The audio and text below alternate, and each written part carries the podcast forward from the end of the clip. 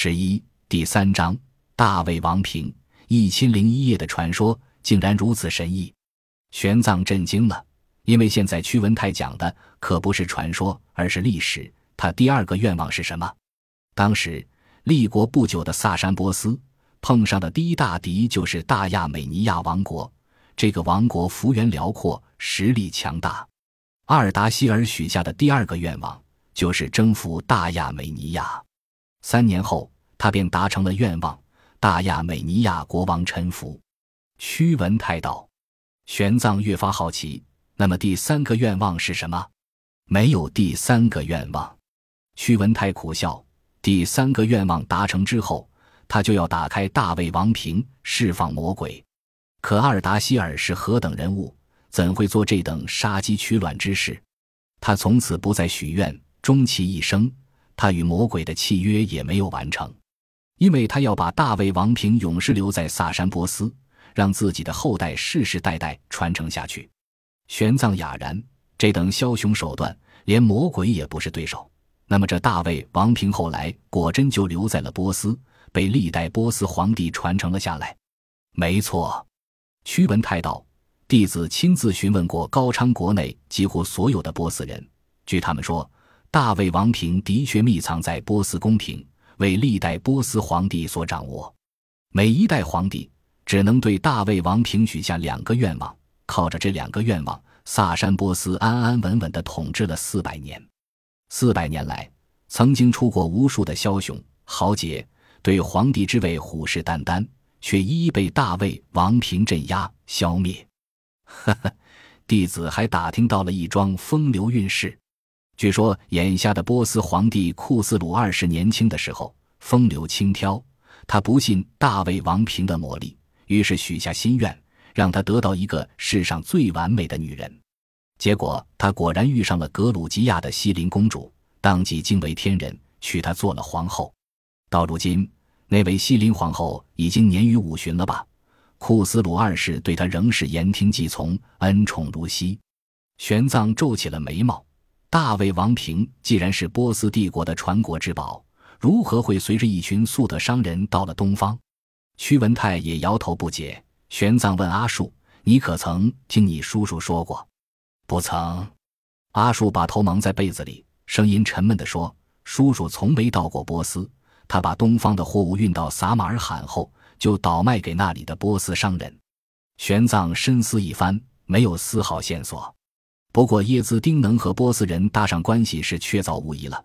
至于大卫王平怎么流出波斯，又如何到了叶兹丁手里，只怕中间还有曲折的过程。但对眼前来说，似乎并不重要。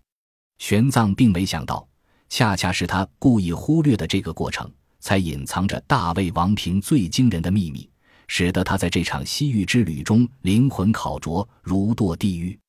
陛下之后呢？到底发生了什么事？玄奘问。之后，屈文泰脸上露出恐惧之色，嗓子也似乎有些干涩。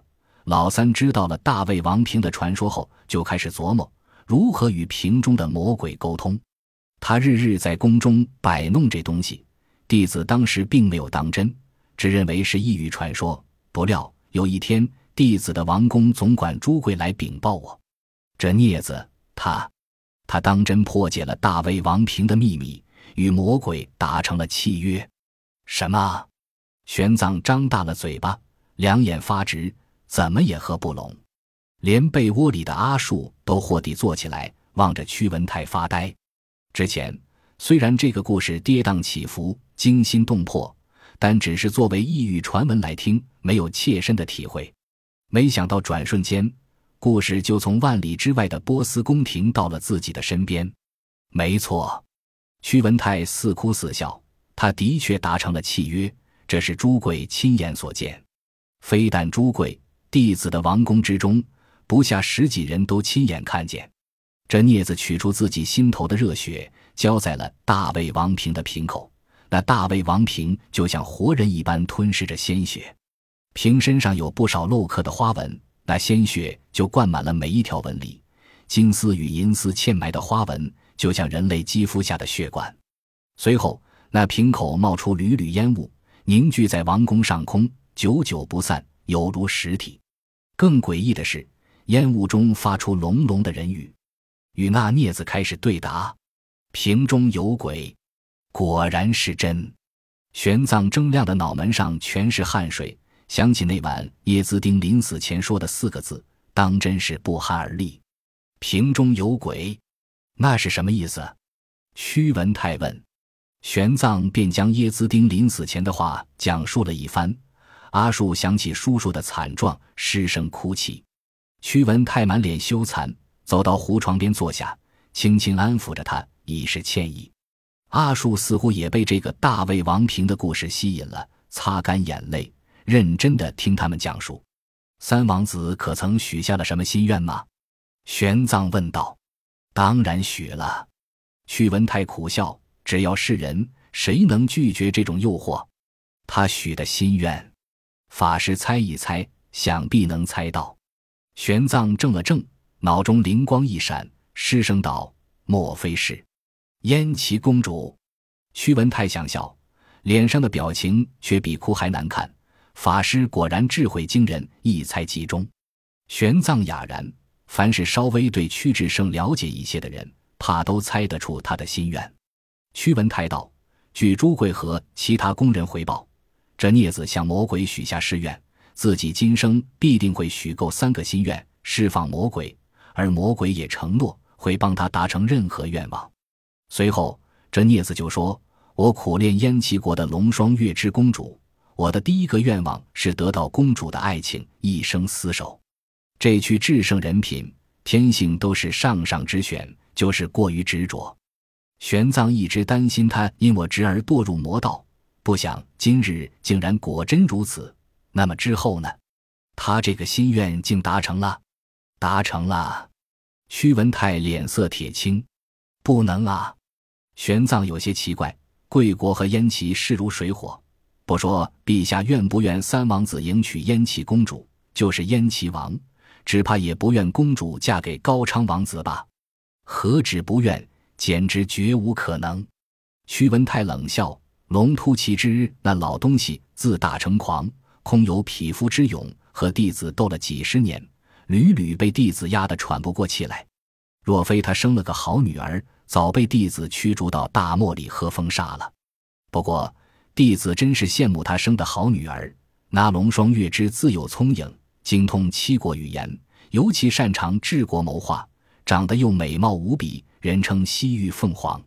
嘿嘿，他若想当弟子的儿媳，弟子倒也乐意。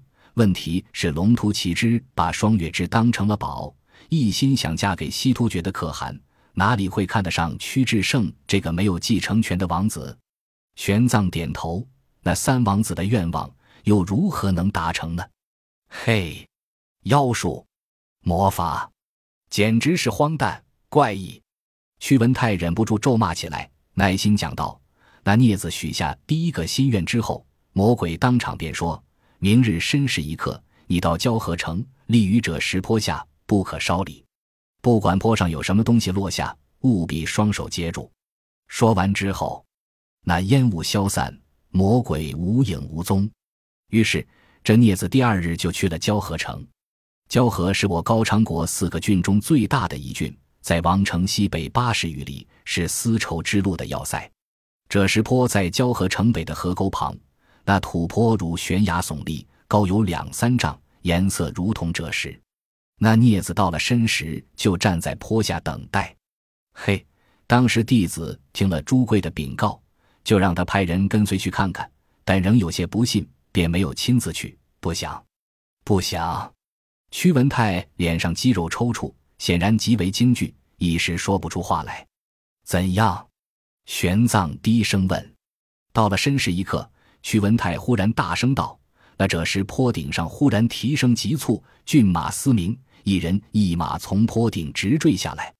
那镊子躲过坠落的马匹，冲上去抱住了那人影，两个人咕噜噜的翻倒，滚到了坡下。他往怀中一看，他抱着的人，赫然是燕齐公主双月枝。玄奘和阿术面面相觑，作声不得。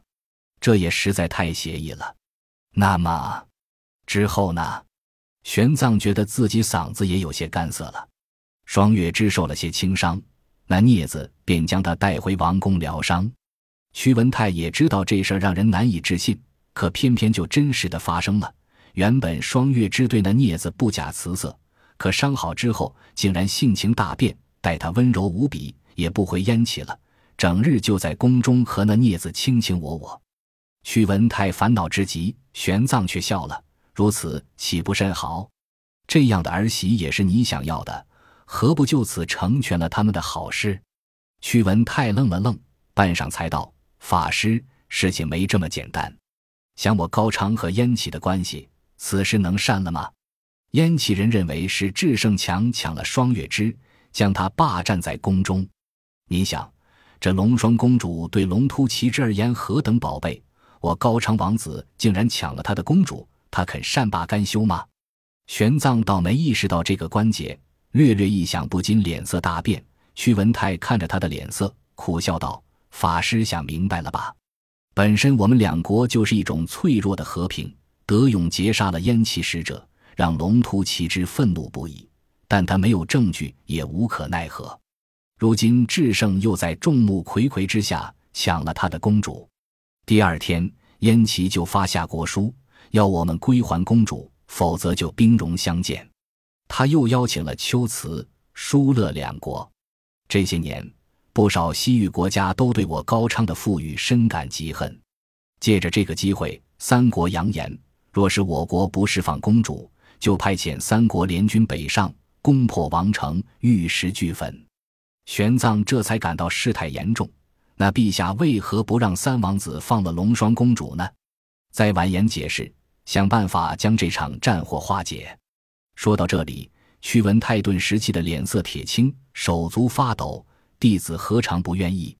只是，只是那孽子不肯啊！他将自己的宫殿大门堵上，化为宫中禁地，扬言谁敢逼迫他归还公主，他就让魔鬼收其魂魄。镇压在泥犁狱中，永世不得超生。本集播放完毕，感谢您的收听，喜欢请订阅加关注，主页有更多精彩内容。